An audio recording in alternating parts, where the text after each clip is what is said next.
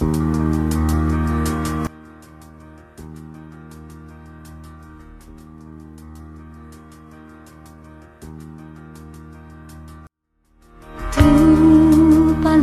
es una lámpara a mis pies y una luz que alumbra mi ser. Buenas noches queridos hermanos.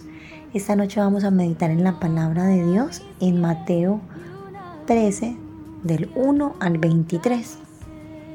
De este pasaje podemos sacar varias, varias enseñanzas, pero hay dos importantes. Una es la de quienes escuchan la palabra de Dios, quienes reciben esa semilla y no se dejan tentar por el mundo, quienes están dispuestos a recibir la palabra de Dios de forma correcta. Dice la parábola que Jesús explica, que es la del sembrador, en donde indica el tema de las, de las semillas que se esparcen y en los lugares que se esparcen. Entonces las enseñanzas pueden ser, una, para nosotros como cristianos, el cosechar y el sembrar esa semilla, el esparcir esa semilla. Y dos, de aquellos que le reciben, ¿cierto? Entonces nosotros, nuestra labor es ir y cosechar, esparcir la semillita, hablarle de otros, a otros, perdón, de Jesús, ¿cierto? Y de nuestras vidas, cómo ha cambiado a través de Él. Pero no solo hablarles, sino enseñarles a través de nuestro testimonio, ¿cierto? De nuestras enseñanzas, de la bondad de Dios, de lo que Dios cada día nos enseña y nos muestra, ¿cierto? Esa es una de las principales y es el mensaje más grande de, esta, de este pasaje en donde él cuenta esa parábola, ¿cierto? Con el fin de que podamos esparcir esa semilla, la semilla de Él, para que puedan otros escuchar de Él. Y está la enseñanza en donde Él dice, ¿cierto? Porque Él también exhorta a que sepamos que es que no es, es que no pudo llegar, es que estoy sembrando, sembrando y tiro semillas y tiro semillas y no llegan. El Espíritu Santo también hace su obra en esas personas y el constante acompañamiento de nosotros, ¿cierto? Pero Dios es el que hace la obra.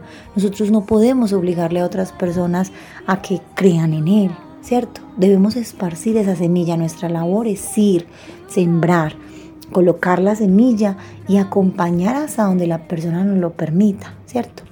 Pero no podemos obligarlos a que lo hagan.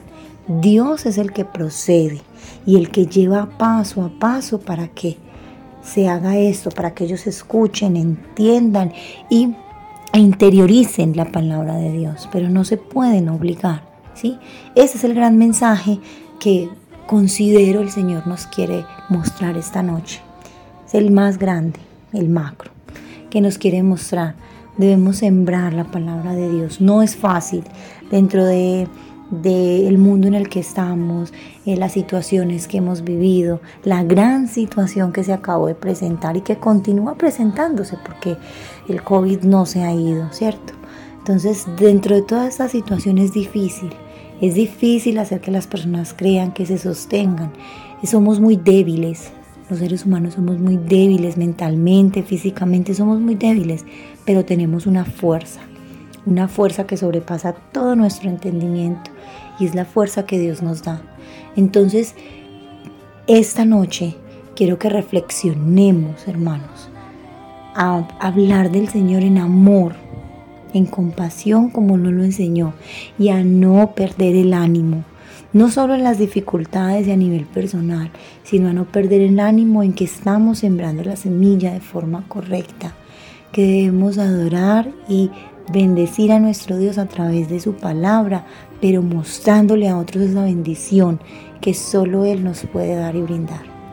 Hermanos, el Señor les bendiga. Tu palabra es una lámpara a mis pies y una luz.